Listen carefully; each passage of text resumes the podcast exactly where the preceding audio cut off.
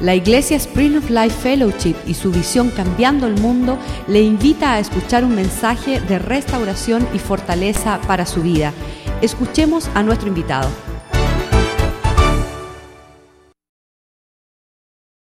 México y, el Señor me dio una palabra que fue la última que, que yo compartí con la iglesia que nosotros muchas veces tenemos unas prioridades que no son prioridades, pero hemos pensado que son. Y, podemos sacar ahora todos nosotros una lista de asuntos que tenemos pendientes de que el Señor nos conteste, que el Señor nos dé, que el Señor nos otorgue. Pero cuando tú puedes comparar eso con una situación de vida o muerte, te das cuenta que todo eso es basura. ¿Sí o no? Entonces muchas veces es necesario que tenga que sobrevenir un estremecimiento para que uno se vuelva a ubicar en el propósito eterno del Señor. Nosotros no vamos por vista, nosotros estamos yendo por fe. Y como nosotros estamos yendo por fe, aunque a nuestra derecha caigan mil o diez mil, nosotros vamos a caminar en el nombre del Señor, porque su Espíritu nos acompaña y nos fortalece. Amén. Hoy cumplo 16 años exactamente, 15, de que empezó la iglesia en Mérida. Un día como hoy, 16 de septiembre del año 1997, llegaron a la casa dos personas y comenzó Spring of Life o Manantial de Vida en Mérida. Exactamente un día como hoy, hace 15 años. No les tendría que decir cómo era hace 15 años el comienzo, la restauración de mi familia, la restauración de mi esposa, conmigo, con mi hija. Fue un desierto lo que acaba de decir el pastor Oscar, pero siempre fuimos acompañados por el Señor. Dice el Salmo 63 que en la sequedad del desierto, ahí siempre nuestro corazón va a estar atento a la voz de Jehová. Amén. Te voy a dar hoy una palabra que, que, me voy a permitir acompañarla y, ustedes tienen el privilegio de tener la pantalla aquí atrás, pero la voy a acompañar con, con varios versículos porque muchas veces el ataque principal que tiene la iglesia cristiana es no se permite que en la iglesia cristiana se levante la familia del Señor. Cada quien quiere el enemigo que esté caminando en su propia visión, en su propio propósito, en su propio argumento, en su propia justificación. Y ese no es, no es el propósito de la iglesia. La iglesia es estar en un mismo cuerpo y en un mismo espíritu. Así es que vamos a inclinar nuestro rostro y vamos a orar. Padre, yo te doy gracias por este día. Te doy gracias por este tiempo. Te doy gracias, Señor, porque nos permites un día más estar en tu presencia. Pedimos que sea tu Espíritu Santo el que unja los labios del predicador, para que no sea palabra de hombre, sino que sea palabra de tu Santo Espíritu. Yo pido en este día, Señor, que todo lo que no sea tuyo en este momento, en el poder que tú nos das y en el nombre de Jesús queda atado, Señor y que sea tu Espíritu Santo el que quede desatado en esta mañana, preparando cada corazón como tierra fértil para que dé fruto al ciento por uno, Señor. Nosotros pedimos un cerco de ángeles alrededor de este lugar y clamamos por la sangre de Cristo, Señor, que nos limpia, nos guarda, nos protege, nos bendice, Señor, y nos ha hecho nuevas, nuevas criaturas en Cristo Jesús.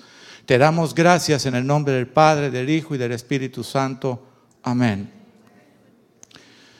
Cuando nosotros vamos al libro de Génesis y vemos que en Génesis 1.26 el Señor creó al hombre y nosotros podemos ver que lo hizo a su imagen y a su semejanza. Hagamos al hombre a nuestra imagen conforme a nuestra semejanza y señoré en todo lo creado.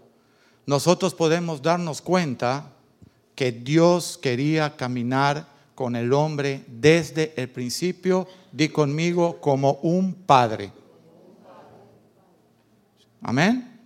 Dios quería caminar con el hombre como un padre quiere caminar con un hijo. Y Dios quería un segundo propósito, caminar como familia. Por eso creó Dios al hombre, Dios creó también a la mujer y quiso que se multiplicaran y quiso que fueran bendecidos. De hecho, dice la Biblia, y lo puede leer en Génesis 1 y en Génesis 2, que Dios bendijo al hombre y le dijo, id y fructificad y enseñorearte de toda la tierra y ten todo lo que yo voy a poner en tu mano, gobiernalo y sé de bendición. Amén. Bueno, ese hombre que fue Adán junto con Eva rechazaron la paternidad del Señor. La prédica de hoy te voy a, mencionar, yo lo comentaba con una hermana y su esposo el jueves pasado, hay tres, tres cosas que el Señor nos va a demandar a nosotros en la iglesia cristiana cuando estemos parados delante de Él. Uno, la paternidad. Dos, nuestra madurez espiritual. Y tres, haber habitado junto como familia. Porque entonces ahí envía Jehová bendición y vida eterna. Así es que el Señor quería desde el principio, dice la palabra en Génesis 3.8, que aún Dios se paseaba en el huerto durante el día para buscar estar con, con Adán y con Eva. Pero ellos lo rechazaron. Amén. ¿Qué sucede después cuando Jesucristo viene a la tierra? Y te voy a llevar al libro de Juan, de verdad, esto va a ser increíble si tú puedes seguir las escrituras, porque quiero que entiendas algo esta mañana. En el púlpito no se dan opiniones, se da la palabra del Señor. Amén. Lo que hace grande una iglesia es hablar la palabra de Dios, que es una espada más cortante que una de doble filo. Amén. Dice Juan 5, en el versículo 19, Mira lo que tuvo que suceder con Jesús cuando Adán rechazó el llamado de ser un hijo y caminar con Dios como un padre. Dice el Señor, respondió Jesús y les dijo, estaba hablando con, con los fariseos, ¿verdad? De cierto, de cierto os digo, no puede el Hijo hacer nada por sí mismo, sino lo que ve hacer al Padre, porque todo lo que el Padre hace, también lo hace el Hijo igualmente, porque el Padre ama al Hijo y le muestra todas las cosas que Él hace y mayores obras que éstas le mostrará, de modo que vosotros os maravilléis. Todo el, primer eh, plan del Señor con Adán y con Eva de obedecerlo en todo, que fue rechazado por la humanidad, por el hombre, ahora Jesucristo vino a reafirmarlo. Amén. Si nosotros podemos aprender esta mañana el concepto de paternidad, ¿verdad? Todos dicen, yo soy un hijo de Dios. Sí, si te dejas mover por el Espíritu y te arrepientes, entonces pasas a ser parte de la familia del Señor. Amén. Ahora te voy a llevar parte por parte. Es indudable que tenemos un Dios Padre, tenemos un, Dios Hijo y tenemos un Dios Espíritu Santo. Indudable, ¿verdad? De hecho, Cristo desde los 12 años, Él ya mostraba la intención de estar en los negocios de su Padre. Entonces, cuando cumple 30, que empieza su ministerio, mucho más. Amén. Ahora, vamos a leer el versículo 30, allá mismo en Juan 5:30. No puedo yo hacer nada, dice Jesús. Mira, mira la humildad de Jesús, siendo Dios, habiéndose despojado de su deidad y viniendo a la tierra a vivir como tú y como yo. Dice, no puedo hacer yo nada por mí mismo. Según oigo, así juzgo. Y mi juicio es justo porque no busco mi voluntad. ¿Podemos decirle hoy al Señor, Señor, enséñame a no buscar mi voluntad en Cristo? ¿Podemos decir eso? Podemos recibir hoy el desafío de no seguir siendo cristianos que quieren poner a que Dios haga nuestra voluntad, sino que nosotros tenemos que venir a la voluntad del Padre. ¿Podemos aprender eso? Entonces no busco mi voluntad, sino la voluntad del que me envió. ¿La de quién? La del Padre. Entonces mira, mira el concepto de Jesucristo en su humildad, en su, en su, en su adoración, en su honra, en su respeto a Dios Padre. Amén. Y en el versículo 21 porque como el Padre levanta a los muertos y les da vida, dilo conmigo, así también el Hijo a los que quiere le da la vida. El Señor da vida. Jesús da vida. ¿A quién? A los que quiere. Pero ¿sabes a quién quiere el Señor? Yo amo a los que me ama. A los que obedecen. Dios vino a instruir a Jesús en la tierra. ¿Y sabes lo único que hizo Jesús? Obedecer. Obedecer. Es todo lo que él hizo. No argumentó, no se justificó, no demoró el plan, no lo rechazó. La obediencia de Jesucristo fue hasta la muerte. Y esa es la enseñanza para nosotros. Pastor, ¿hasta dónde yo tengo que obedecer? Hasta la muerte. Pastor, eso es muy fuerte, súper fuerte. Por eso el Señor dice, el que quiera ser mi discípulo, que se niegue a sí mismo, que tome su cruz y que me siga. ¿Qué significa eso? Obedecerlo hasta la muerte, una muerte espiritual, una muerte donde ya no va a vivir el viejo hombre, una muerte donde va a vivir una nueva persona que eres tú arrepentido, lleno del Espíritu de Dios. ¿Sí o no? Entonces, un padre viene a enseñar. Les aseguro que esta palabra, les aseguro, no se les va a olvidar. Se los puedo asegurar. Hace años, seis meses que yo la vengo preparando. Y mira dónde fue la primicia. De hecho, ahora están conectados en Mérida. Le dije, suspendan todo, quiero que se sienten a escuchar esta palabra. Están en Mérida ahora, escuchando lo mismo que ustedes. Amén. ¿Qué significa la paternidad? ¿Qué significa paternidad? Padre significa el que da enseñanza a su hijo y el hijo solamente obedece para parecerse a su padre. Eso significa paternidad. Significa molde, significa modelo, significa dar un carácter a tu hijo, significa todo lo que es honra, respeto y obediencia. Amén. Tenemos un problema en la iglesia cristiana, un problema. El desafío de querer ver nuestras autoridades no como un hermanito nada más, nuestras autoridades son nuestros padres en la fe son los que son llamados a formar nuestro carácter. ¿Sabes una cosa, hermano? Al enemigo no le importa mucho una, iglesia donde no se honra a un pastor, donde no se honra a un ministro, donde no se honra una autoridad puesta por el Señor. No le preocupa mucho porque sabe que esa es una casa dividida, sabe que esa es una casa donde cada quien está haciendo su voluntad. Pero ¿sabes qué si le provoca? Ver una familia en Cristo, unánimes, todos os haciendo lo que la escritura está hablando. Ustedes pueden estar seguros que esta iglesia cristiana habla la palabra como yo se las estoy hablando esta mañana. Ahora, hay, hay, hay una enseñanza de los últimos tiempos donde le están diciendo a los creyentes que tú no veas a tu, a tu, a tu pastor o a tu ministro como un padre en la fe. Yo tuve el privilegio de nacer con una madre en la fe y tuve el privilegio de tener un padre en la fe que es el pastor Joaquín. Es mi padre.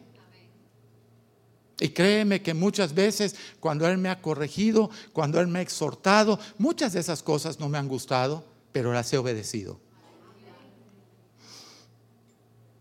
¿Mm? ¿Y sabes qué ha traído a mi vida eso? Bendición. Porque él estaba viendo más de lo que mi corta vista veía. Amén. Te voy a enseñar que aún desde el Antiguo Testamento, cuando los siervos de Dios se topaban con hombres que eran especiales para enseñar, les llamaban padre. Y vamos a ir a Segunda de Reyes, todo con la Biblia, ¿verdad? ¿Cuántos saben que estamos leyendo la palabra? ¿Sí o no? Segunda de Reyes, capítulo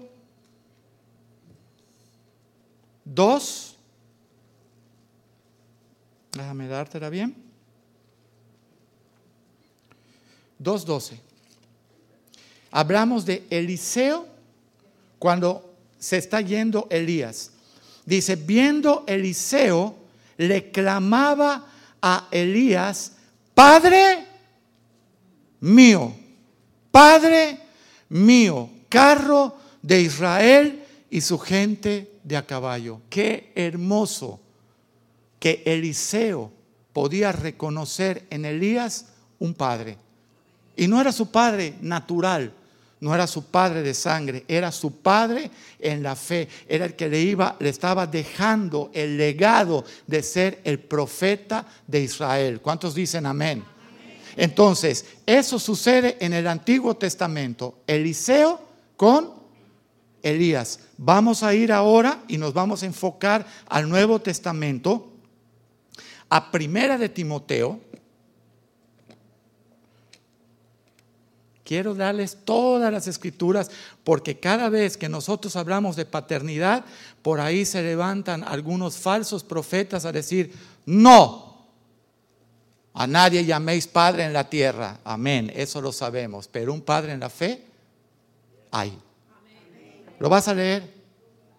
¿Lo vas a leer? Primera de Timoteo, capítulo 1, versículo 2. Desde el 1 si quieres. Primera de Timoteo 1, 1 y 2. Dice Pablo, apóstol de Jesucristo, por mandato de Dios nuestro Salvador y del Señor Jesucristo nuestra esperanza. Dilo a Timoteo, verdadero hijo en la fe ¿Qué, somos nosotros entonces para nuestro pastor? Hijos en la fe. Él tiene el mandato de parte de Dios de ser para nosotros como un padre y nosotros tenemos el mandato de Dios de ser obedientes como unos hijos en la fe. Amén. Por eso es importante tener un pastor siervo de Dios y nosotros lo tenemos. Gloria al Señor. Un siervo de Dios es aquel que todo lo que te habla, te lo habla con la palabra, aunque no nos guste. ¿Cuántos salimos el domingo acá diciendo, Dios mío, eso fue para mí?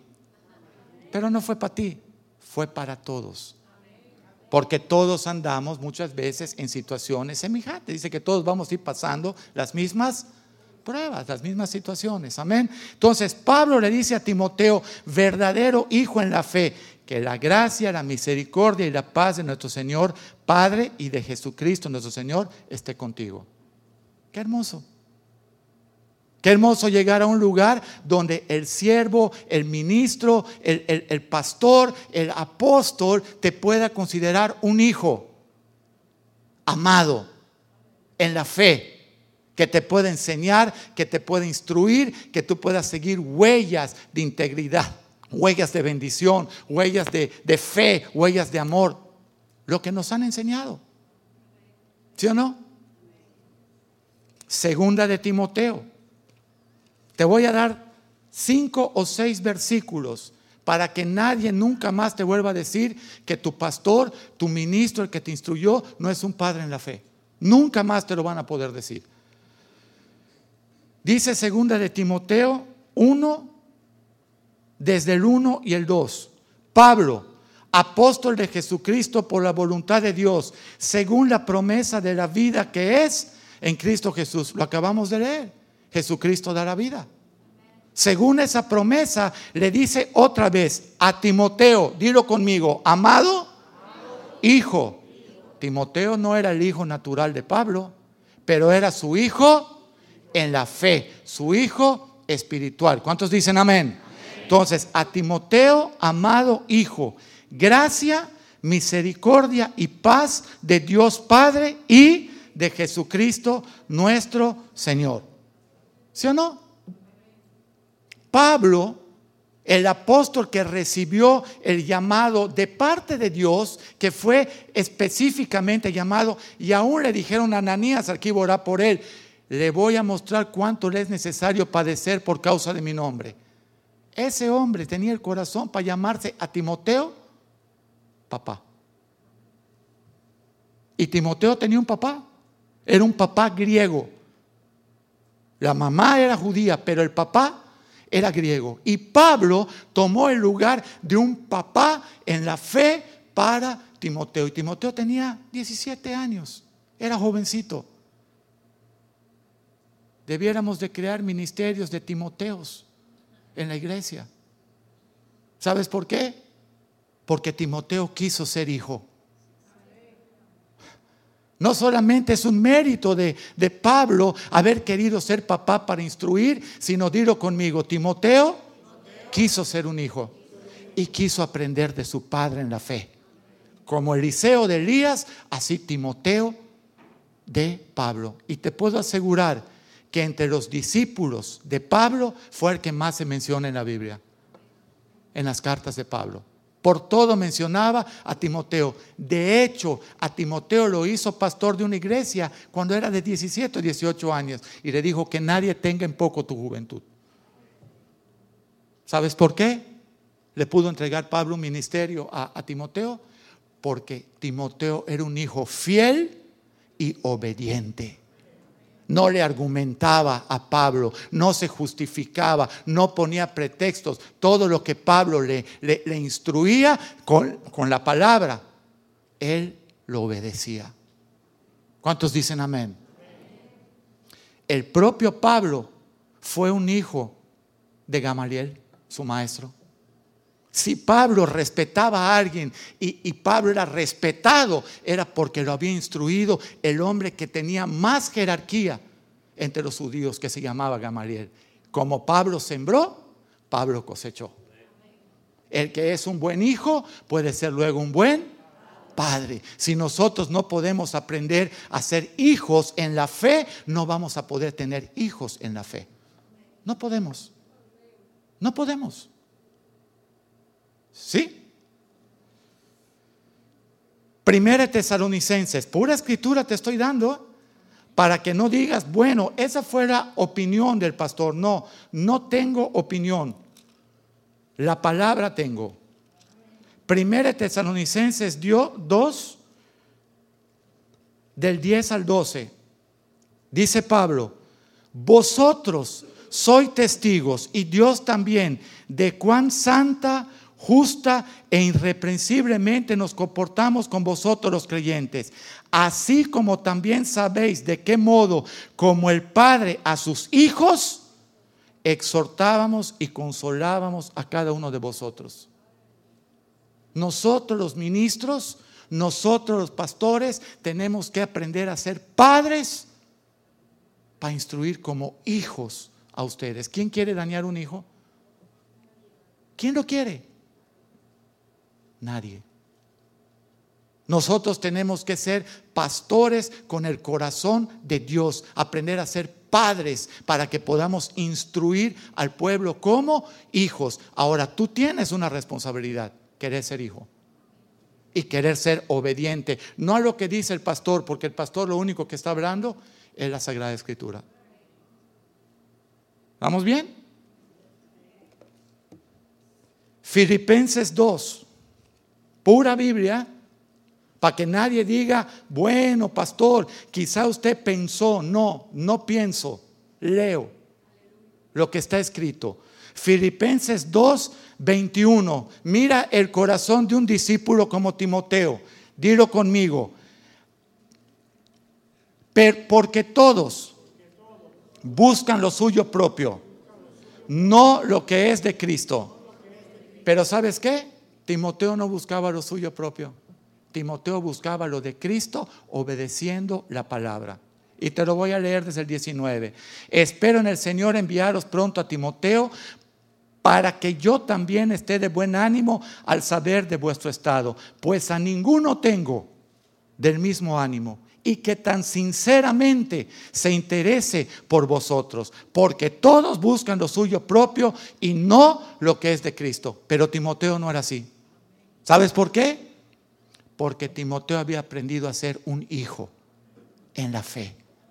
Y se parecía a su padre en la fe que era Pablo. Pablo lo dio todo por basura. ¿Sabes tú quién era Pablo para los judíos? Sería como un ministro de justicia. Quizá Gamaliel número uno y Pablo número dos. ¿Sabías? ¿Sabías que los asuntos de la ley los llevaban ante Gamaliel y ante Pablo? Por eso tenía Pablo la facultad de pedir cartas e ir a perseguir a los judíos. Creyentes en Cristo, por supuesto. Todo eso Pablo lo dio por basura. Y Timoteo también ya no buscaba lo suyo propio, sino lo que era del Padre. Amén. Dice luego, pero ya conocéis los méritos de Timoteo. Dilo, que como hijo a padre ha servido conmigo en el Evangelio.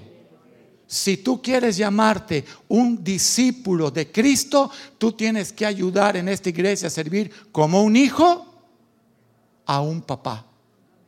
No, pastor, pero yo no respeté ni a mi papá. De hecho, mi papá ni siquiera estuvo en casa. De hecho, mi papá ni siquiera lo conocí. De hecho, mi papá ni siquiera me atendió. Bueno, perdónalo para que tú seas libre Perdónalo, madura y empieza a ver a tu pastor, a tu autoridad como un papá. Estamos a, dile a la persona que tienes a un lado, nos están desafiando a aprender a ser hijos. Es un desafío. Fíjate tú que no quiero hoy que se aplauda por nada, porque ni nosotros estamos andando como debiéramos andar en esta palabra. Estamos haciendo un desafío para que todos nosotros empecemos a tener la humildad de Cristo, la obediencia hasta la muerte y el poder mirar a nuestros líderes, a nuestras autoridades como unos padres. ¿Sí o no?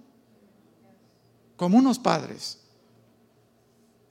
Primera de Corintios 4. Aquí se lo estaba diciendo Pablo, ¿verdad? A los de Filipo. Pero ¿qué dice en Primera de Corintios? 4, desde el 14. Espero que esta predicación después la puedas tener en CD o en DVD para que nadie te diga, no es tan así. Te estoy dando la escritura. Amén. Dice 1 Corintios 4, 14. Pablo regañando a los corintios porque estaban haciendo de las suyas con actos de inmoralidad, con rebeliones, y lo estaban presionando a Pablo para que no les llame la atención. Pablo les dice, no les estoy diciendo esto para traerles vergüenza, sino para amonestarles como a hijos míos, amados. Pastor, usted regaña mucho yo quiero solamente hacer lo que debe de hacer un papá. El padre que ama a su hijo lo corrige, lo disciplina. Hebreos 12, 5 en adelante. Porque el padre que no corrige a su hijo no lo ama. ¿Sí o no? ¿Sí o no? Entonces les estoy amonestando como a hijos míos, dice Pablo, amados. Porque aunque tengas diez mil años, que significa diez mil maestros que te instruyan en Cristo, no vas a tener muchos padres.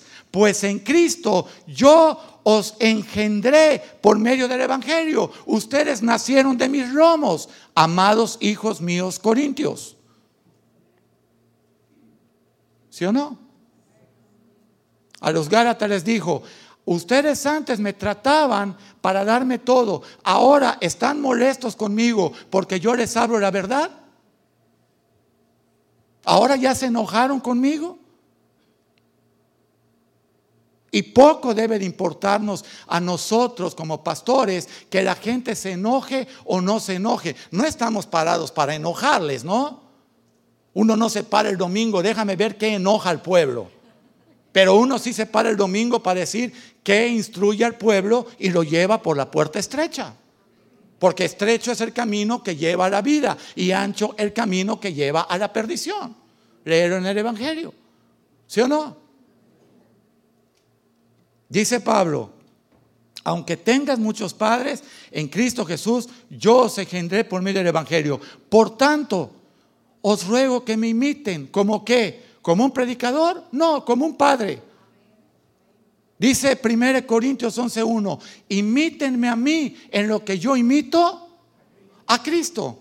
Imítenme a mí en lo que yo imito a Cristo. Ese era Pablo, hablándole a sus hijos. Un papá que esté aquí esta mañana cualquiera y que le diga a su hijo, no hagas tal cosa porque no le agrada a Dios, pero nosotros como padres lo estamos haciendo, eso no lleva a ningún lugar. Tu vida, tu testimonio va a hablar más alto que tus palabras. Si tú quieres que un hijo tuyo te obedezca, vive lo que tú quieres enseñarle. Él no va a escuchar, él va a mirar lo que tú haces para imitarlo. ¿Cuántos dicen es verdad, pastor? Es verdad. Entonces nosotros vamos hoy a pedirle delante del Señor, yo quiero ser un, un hijo obediente. Yo quiero ser un hijo obediente. ¿De quién? Del que me está instruyendo con la palabra. Yo no creo que, algún cristiano que se considera estar en serio diga, mm, hoy voy a esta iglesia porque se me antoja, mañana voy a la otra porque cantan mejor, pasado voy a la otra porque quizá allá no me van a pedir cuentas, traspasado voy a la otra porque voy a cambiar de novia, traspasado voy a la otra porque voy a, a pedir dinero anticipado de trabajos que no voy a hacer y ya que yo esté quemado, le llaman en México. Ya que yo haya defraudado a la gente, me voy a ir a otra. No, yo creo que todos estamos acá para querer ser hijos. Es un desafío que el Espíritu te está haciendo esta mañana. Ser un hijo en la fe de tu líder, de tu pastor, del que te instruye. Porque es obvio que si tú voluntariamente no quieres ser un hijo, este no es tu lugar.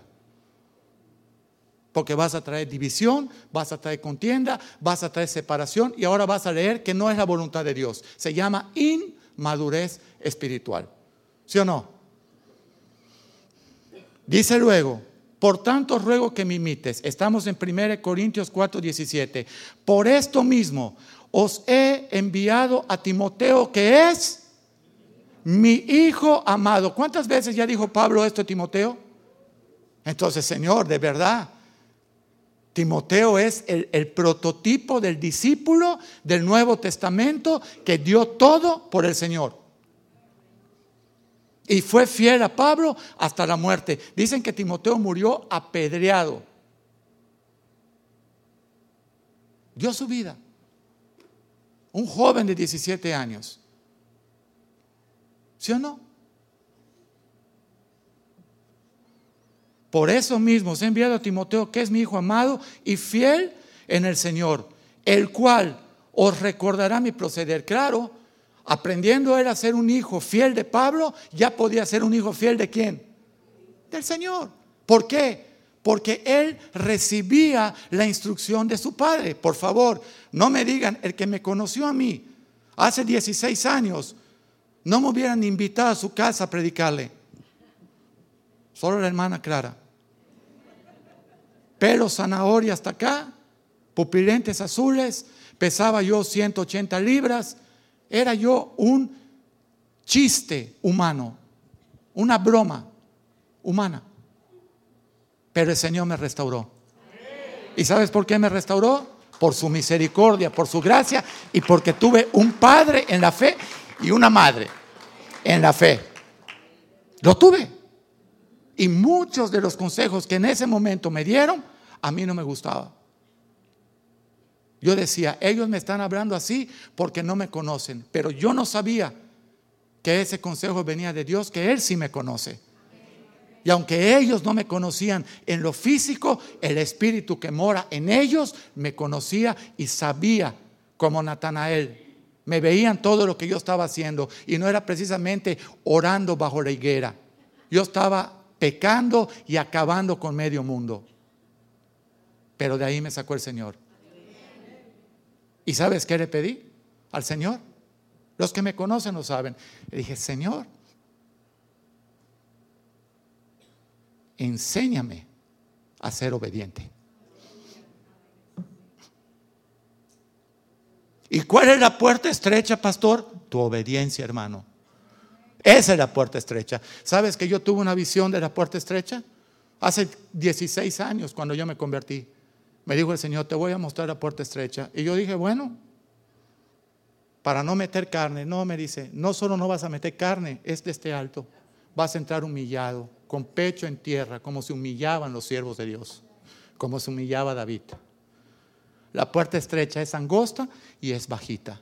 Solo entras tú y yo arrastrados delante de nuestro Dios.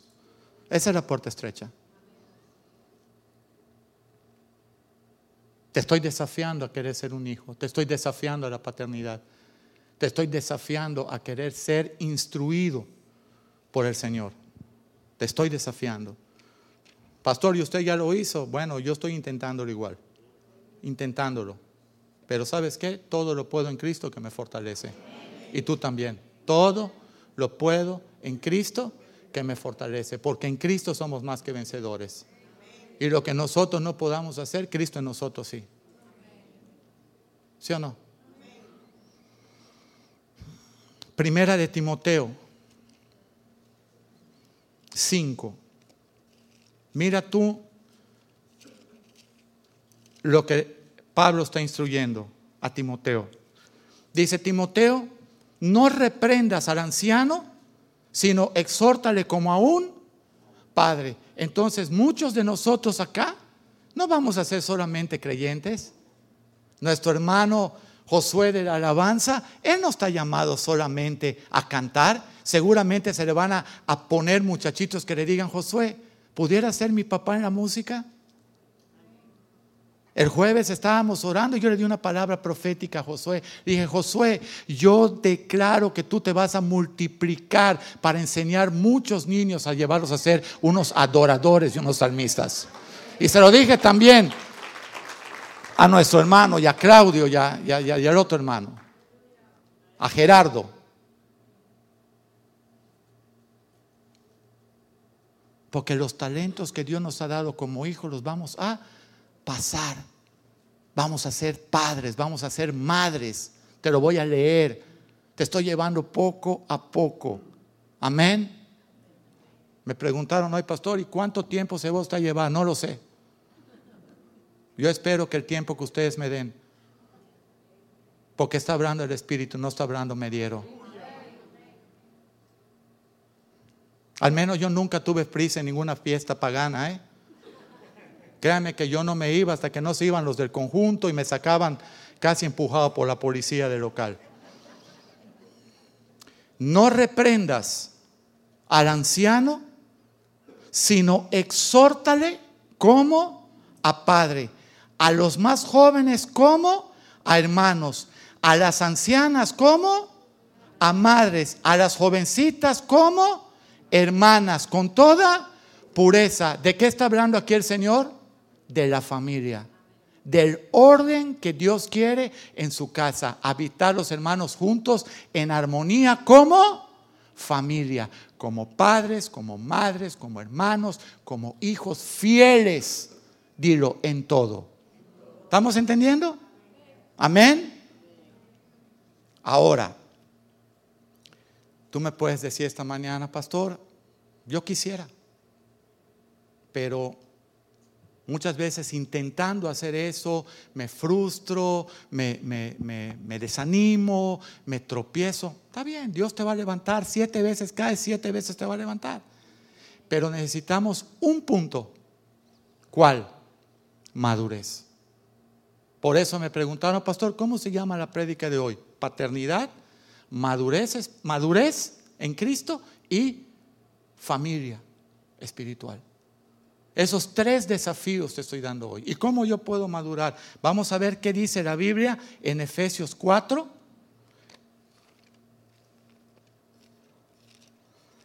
El único problema es que en medio me van a reclamar, pastor, ¿por qué no pone una pantallita así también para...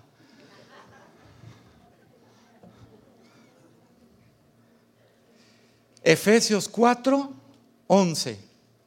¿Qué estaba enseñando Pablo a los Efesios? Dice, Dios mismo constituyó a unos apóstoles, a otros profetas, a otros evangelistas, a otros pastores y maestros. Dilo, a fin de madurar. Eso significa perfeccionar. Si tú quieres aprender a ser un hijo, si tú quieres ser fiel, si tú quieres ser obediente, te vas a instruir por el Señor porque tienes la Biblia, pero déjate instruir por tu pastor. Déjate instruir por el maestro de la escuela dominical. Aún sé obediente a los ujieres que amablemente y diáconos atienden la puerta. ¿Sí o no? Pastor, yo soy obediente. Muy bien, vamos a hacer un ejercicio hoy. ¿Dónde te mandaron sentar hoy? Aquí. ¿Y por qué estás ahí?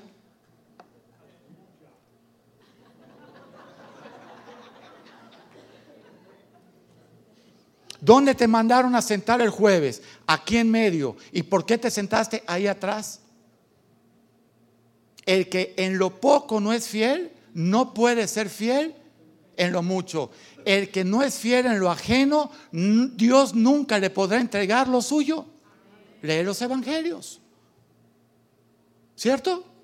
Entonces, Dios constituyó apóstoles, profetas, evangelistas, pastores, maestros, a fin de perfeccionar a quién? ¿A los incrédulos? No, a los que ya son creyentes para tornarlos a ser discípulos. ¿Cómo está eso, pastor? ¿No es lo mismo ser creyente que un discípulo? No. Un creyente es el que cree en Cristo, un discípulo es el que le obedece. ¿Viste la diferencia? Un creyente es dominguero. ¿O es dominguero? Un discípulo está todos los días delante del Señor, caminando, visitando, ayudando, sirviendo a los enfermos, visitando hospitales, aún su propia casa, hermanas. Yo cancelé mi viaje al Perú, porque si yo no puedo proveer a los míos y mayormente a los de mi casa, soy peor que un incrédulo. ¿Sí o no? ¿Es bíblico o no es bíblico? ¿Qué puedo yo salir a dar si mi casa está en una prueba? Tengo yo que estar donde mis hijos me necesitan. Oh, pastor, pero eso es egoísmo. No, egoísmo hubiera sido que no viviendo acá, que no sirviéndolos a ellos en nada. Además, cuando llego, que pasa esto, yo me vaya. Eso se llama egoísmo. Ahora, ¿a quién no le gusta irse a un viaje donde te vas a topar con, con los guerreros de la fe? Donde vas a hacer relaciones. Eso no me importa. Primero está mi familia. En Cristo. En Cristo. En Cristo. En Cristo. En Cristo.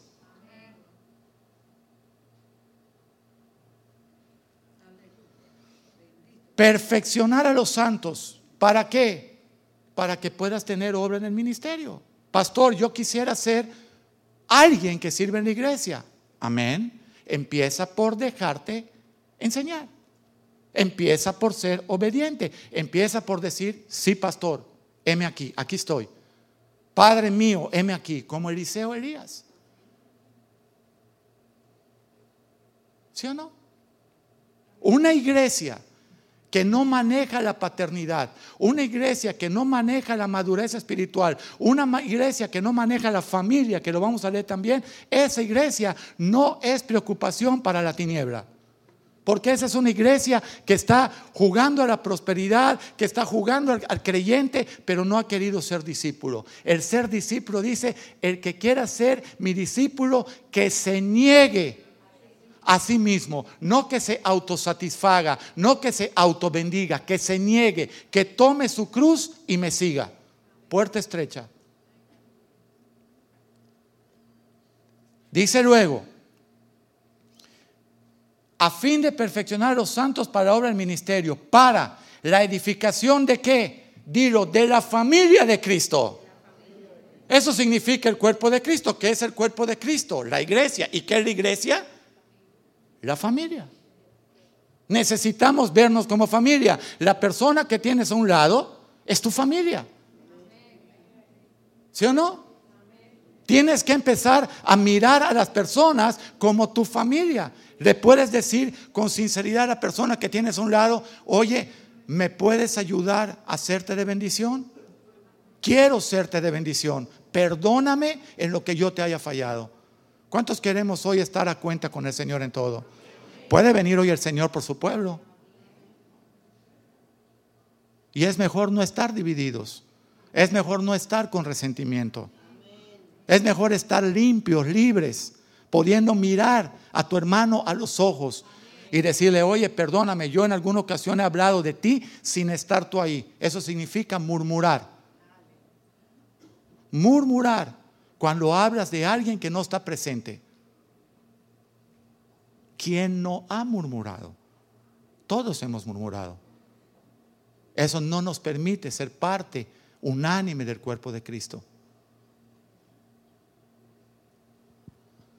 A fin de que todos lleguemos a la unidad de la fe, una sola fe, y del conocimiento del Hijo de Dios, a un varón maduro. Mira lo que te está pidiendo el Señor. Si te dejas enseñar por sus ministros, por sus oficinas espirituales, apóstol, maestro, profeta, evangelista, a un varón perfecto, una mujer con el carácter de Cristo, varón, mujer, una sierva, a la medida de la estatura, de la plenitud de quién? ¿Del pastor? No, de Cristo. Nosotros como oficina vamos a llevar al pueblo de Dios hacia la estatura, la plenitud de Dios. Pero lo queremos hacer como padres a unos hijos. ¿Sabías eso?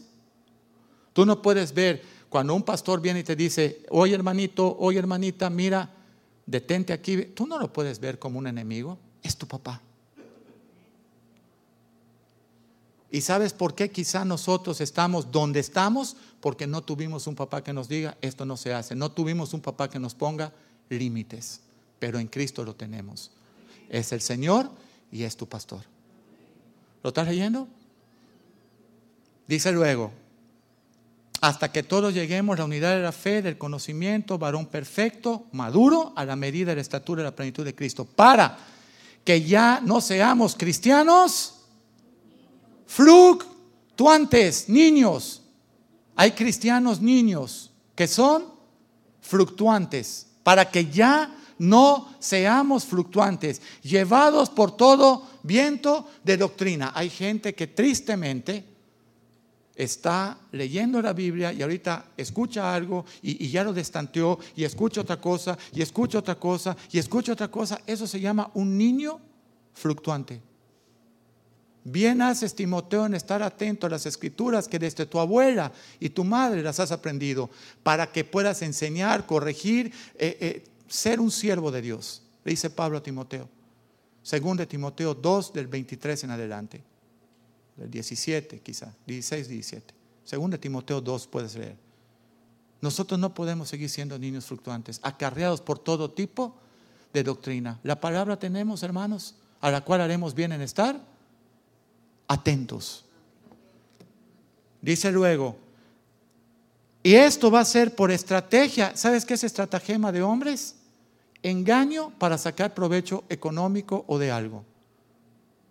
Entonces, si tú estás queriendo ser un hijo en la fe, queriendo caminar con tu pastor, queriendo ser fiel en un cuerpo, en una familia como Cristo, cualquier persona que te venga a traer, dividir, salir, criticar, no te está hablando un siervo de Dios, te está hablando un diablo utilizando a ese hombre o a esa mujer. ¿Por qué? Porque lo estás leyendo. El Señor quiere una sola fe, estar unánimes, estar en un mismo cuerpo, en un mismo espíritu. Eso solamente se hace si tú puedes ser un hijo fiel, obediente. Dice luego, por estratagema de hombres que para engañar emplean con astucia las artimañas del error, sino que siguiendo la verdad en amor, crezcamos en qué? en todo. ¿En quién? En aquel que es la cabeza. Esto es en Cristo Jesús. ¿Sí o no?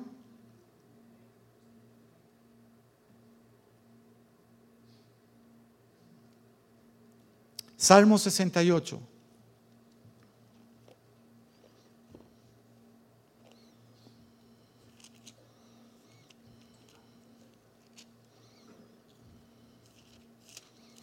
Dice Salmo 68, 5. Padre de huérfanos y defensor de viudas, es Dios en su santa morada. Padre de qué? De huérfanos. ¿Qué es un huérfano? El que no tiene papá, el que no tiene mamá. Padre de huérfanos y defensor de viudas es Dios en su santa morada. ¿Sabes cuántas mujeres han sido abandonadas por sus esposos y están prácticamente caminando como viudas que no las mantienen, que no las proveen, que no las cuidan? ¿Sabes cuántos huérfanos hay en todos los países a nivel mundial? Bueno, la iglesia es el lugar que tiene la obligación de restaurar esas familias. La iglesia. Y tú y yo tenemos la responsabilidad, cuando vemos entrar una familia hecha pedazos, de decirle, ¿sabes qué? Quiero ser de bendición para ti, quiero que me consideres un hermano en la fe. Porque ya no buscamos lo suyo propio, lo nuestro, sino que ahora estamos buscando el beneficio del cuerpo. Hermanos, hermanos, no estamos buscando lo suyo, lo nuestro. Ya no vivimos para nosotros. Vivimos para servir. Oye, cuando el gran rey se amarró la toalla para lavarle los pies apestosos a los, a los discípulos, ¿sabes qué mensaje está dejando para nosotros? ¿Sabes qué desafío de humildad, de humillación está dejando para nosotros? ¿Podemos entender eso? Podemos entender que los pies de ellos estaban expuestos a estar agrietados porque andaban en sandalias, estaban expuestos a estar con polvo, a estar sucios, las uñas sucias. Y eso hizo el Señor, lavarle los pies para dejar un desafío de humildad. ¿A quién? A su iglesia. Yo me acuerdo cuando íbamos a la iglesia tradicional, escogíamos, ahora de La Paz, ¿dónde me voy a sentar? Este está muy apestoso, déjame ir con alguien que tenga un poco de dinero. Y si pues ya no te quedaba otra porque no había lugar, pues él le daba la manita así, ¿no? No me pegues mucho los microbios. Esos éramos nosotros con una religión, pero sin Cristo. Teníamos una religión, pero no teníamos una relación personal con el Rey de Reyes. No sabíamos quién era Él. No lo conocíamos, como ahora se supone lo debemos de conocer, si somos obedientes.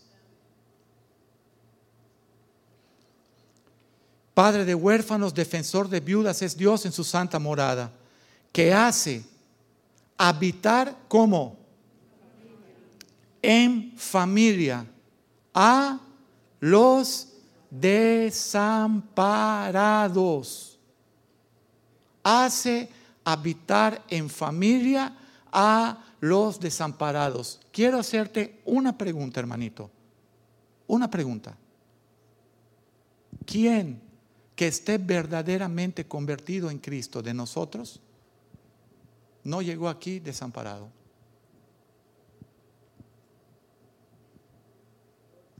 ¿Quieres que te diga una opinión? Yo creo que si no llegamos a considerarnos desamparados y derrotados, no buscamos de Cristo. No conozco mucho millonario buscando de Cristo. No conozco mucho hombre próspero buscando de Cristo, pero sí conozco mucho hombre que cuando le viene una plaga se tiran a los pies del Señor. Eso sí lo conozco. Sí conozco muchas familias que cuando viene una enfermedad mortal empiezan a clamar a Dios. Eso sí lo conozco. Sí conozco que en un avión que esté lleno de frivolidades, si entramos una capa, una bolsa de aire y eso hace para abajo, todo el mundo dice, Dios mío, ampárame. Cuando cinco minutos antes están viendo basura en el internet, están jugando Nintendo y están hablando toda clase de frivolidades. Eso sí lo conozco. Porque yo estaba ahí también. Pero Dios hace habitar en familia a los desamparados. ¿Sabes una cosa? La casa de Dios es un lugar para restaurar familias. Cuando llegan muchas personas en México a decirme, pastor, yo, yo soy una mujer que tengo 20 años en el Evangelio y soy una mujer que Dios me ha dado eh, eh, eh, unción para orar y perfecto. Ahora quiero que tú le seas bendición a tu esposo. ¿Mm? A tus hijos. Tus hijos pueden decir que tú eres la persona que tú dices que está siendo. No, pastor. ¿Tu esposo lo puede decir? No, pastor. De hecho, él no es creyente. Bueno, ahí tienes tu primera oveja para hacerla discípulo, tu esposo. ¿Y cómo lo puedo discipular? Ámalo. ¿Mm?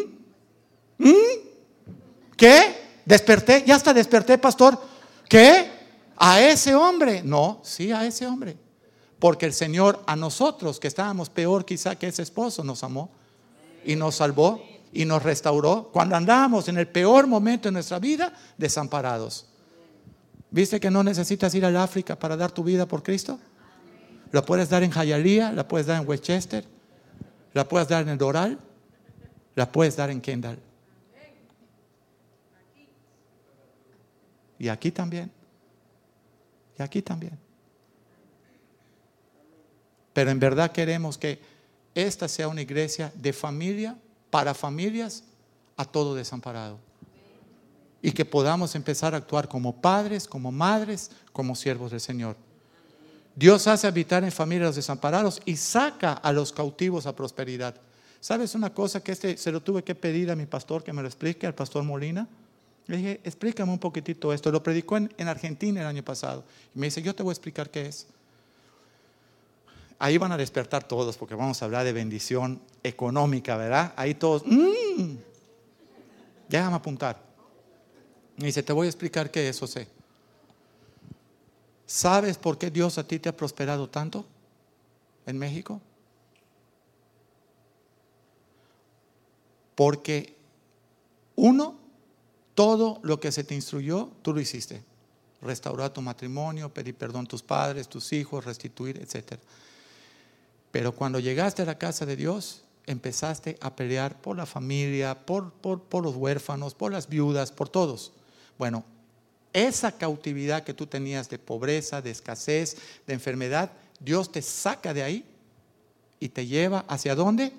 Dice, lleva a los cautivos a prosperidad. ¿Sabes qué significa cautivo?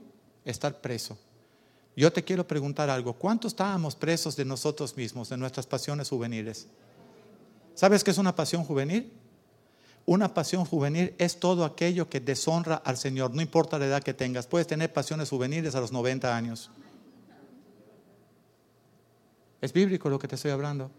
Una pasión juvenil no tiene nada que ver con la edad. Tiene que ver con tu corazón y con tu carácter. Entonces, ¿cuántos de nosotros no estábamos cautivos en nuestra propia maldad? en nuestra propia incredulidad. ¿Sabes cuántos años se llevó para que yo diga sí al Señor? Durante 15 años me predicaron. 15 largos años hablándome de Cristo y yo me burlaba. ¿Sabes por qué? Porque no había caído a un quebranto ni a un desierto. Y todavía no me sentía desamparado. Tenía profesión, tenía carrera, una esposa bonita, joven, casa, coches, lancha, todo. Pero no tenía a Dios ni lo conocíamos. Y teníamos religión tres sacerdotes en su familia y dos monjas. Teníamos hasta para regalar. Pero nadie nos abrió la Biblia. Nadie nos dio la palabra. Y tuvo que pasar un divorcio, tuvo que pasar quiebra, tuvo que pasar dervuelta. Yo dije que tuve cinco bancarrotas. Moral, familiar, espiritual, social y económica. Cinco bancarrotas, un hombre totalmente destruido, un hombre totalmente huérfano, un hombre totalmente desamparado, un hombre que ya estaba a punto de quizá pegarse un tiro. ¿Dónde estás tú esta mañana? Más los rebeldes, fíjate quiénes son, ¿eh? Los cautivos Dios los va a llevar a prosperidad si obedecen, si guardan su palabra. Pero los rebeldes siempre van a habitar en tierra seca. Entonces mucha gente me puede decir, pastor, tengo 15 años cristiano y mi vida no cambia porque no eres obediente. Y el que no es obediente, se le llama lo opuesto de obediente, desobediente, rebelde.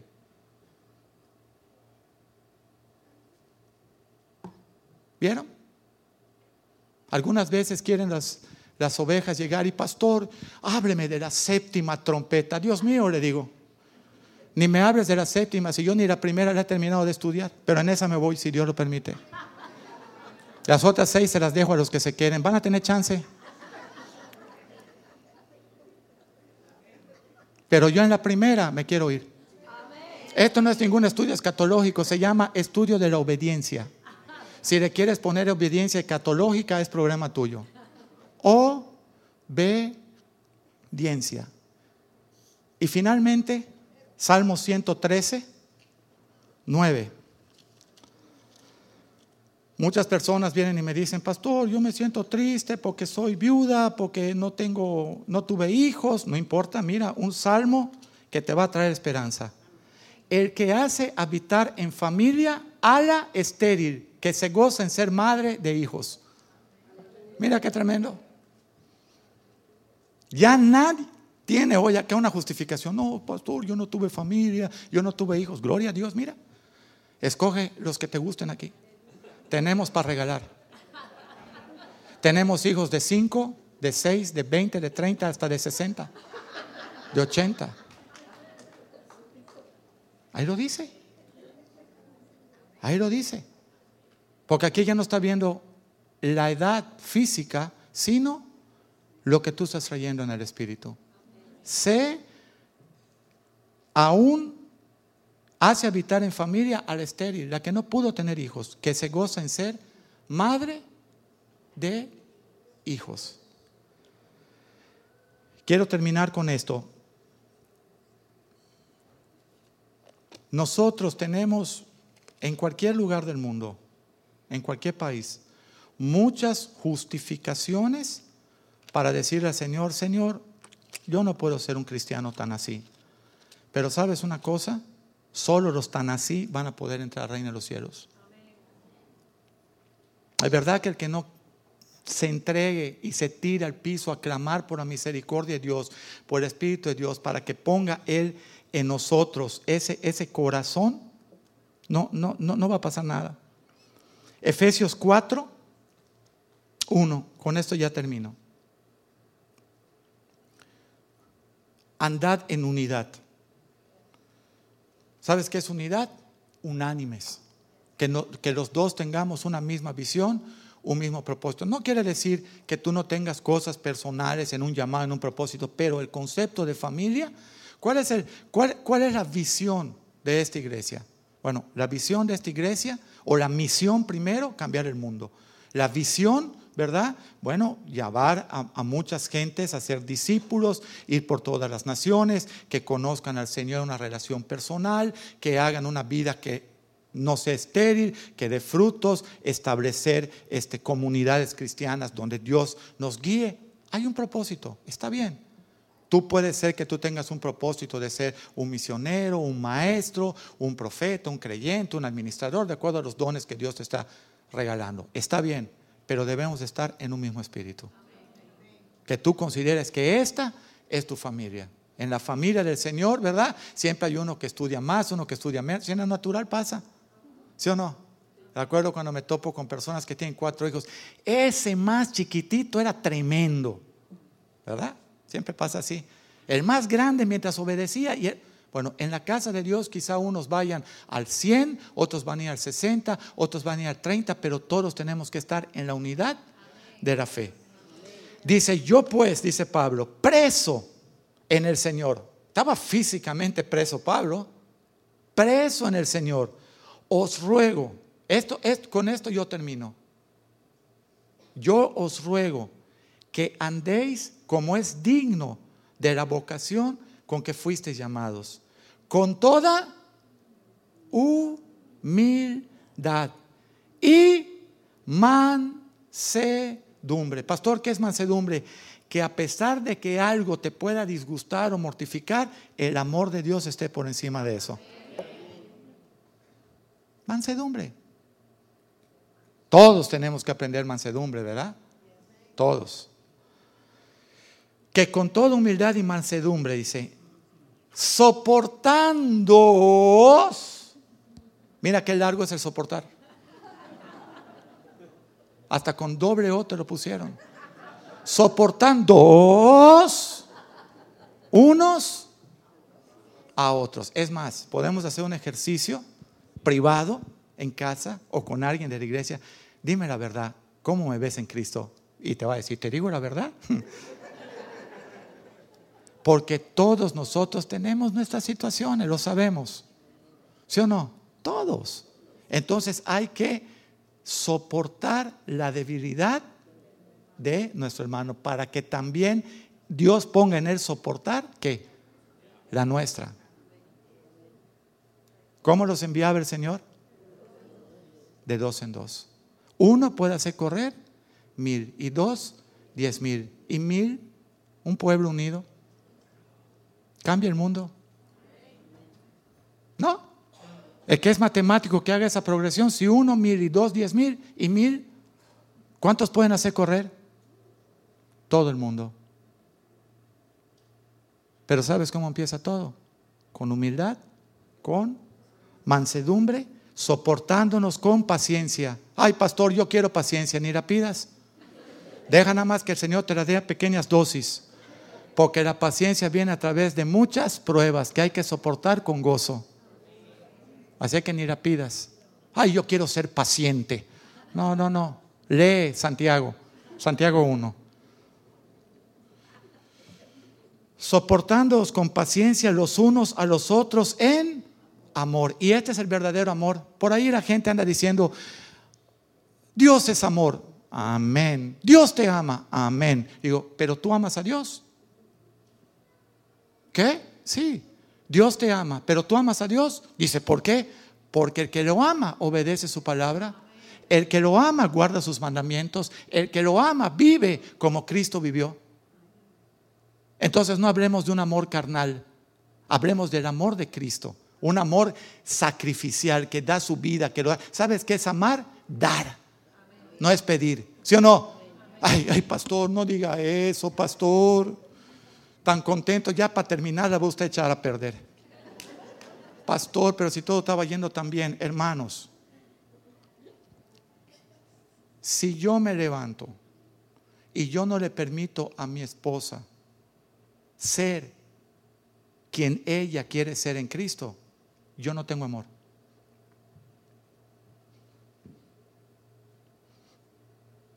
¿Sí o no? El otro día me dijo mi esposa, hace como dos meses, me dijo, muchas veces tú me confundes. ¿Sí?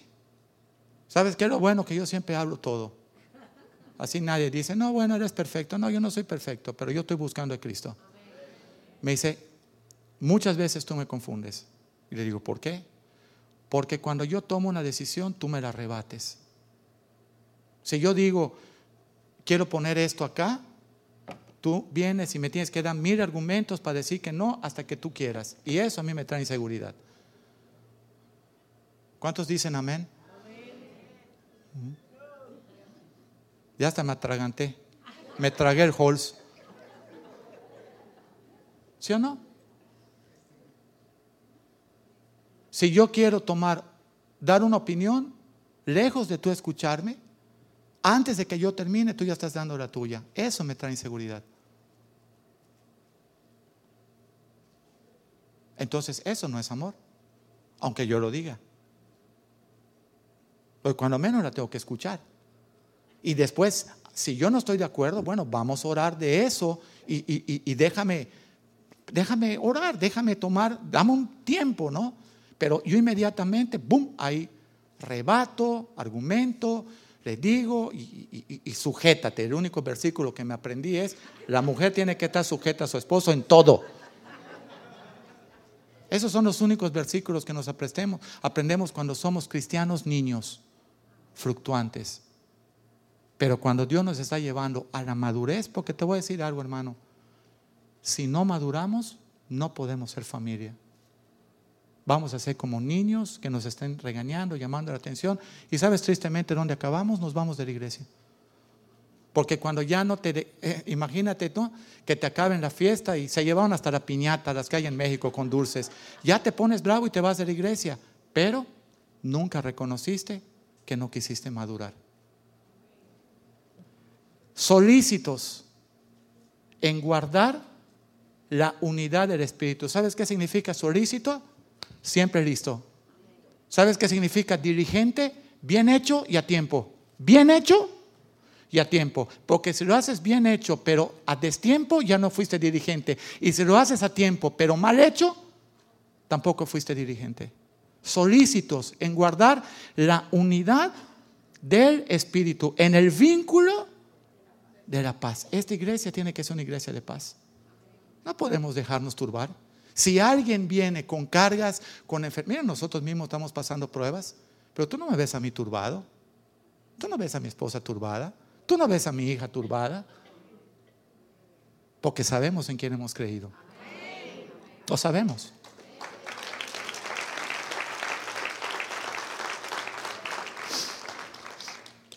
Solícitos en guardar la unidad del Espíritu, en el vínculo de la paz, en un cuerpo.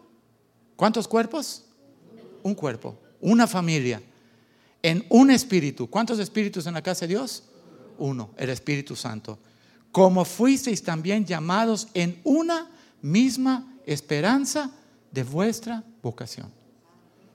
Te puedo decir y te puedo concluir hoy que el Señor no está buscando la iglesia más grande, está buscando la iglesia más obediente. Te lo puedo asegurar. Te puedo asegurar que el Señor no está buscando una iglesia que lo pueda impresionar por su tamaño, por su edificio, por sus sillas, por sus luces, por su música. No, está buscando una iglesia que los pueda impresionar el corazón de cada creyente. Un corazón, dice, adorador en espíritu y en verdad. ¿Sabes qué me gustaría que, cantáramos, hermano Josué? Levanto mis manos. Y yo quisiera hoy hacerte un desafío. ¿Quién quiere recibir la paternidad? ¿Quién quiere vivir creciendo y madurando? ¿Y quién quiere habitar en familia? Pase al altar, el altar está abierto. Fíjate, no hablo de pecado, no hablo, hablo de desafío. Decir al Señor, Señor, heme aquí, yo quiero ser una persona que tenga paternidad una persona que habite en un crecimiento espiritual, en una madurez y una persona que habite en familia.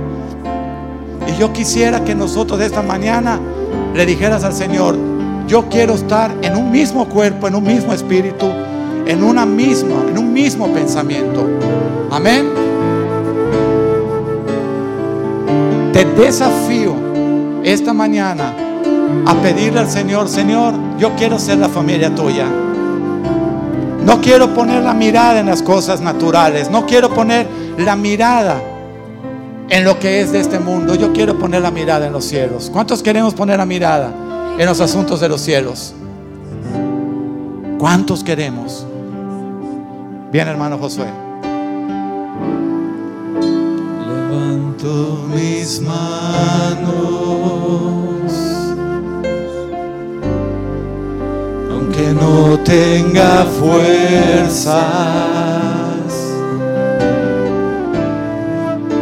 Levanto mis manos,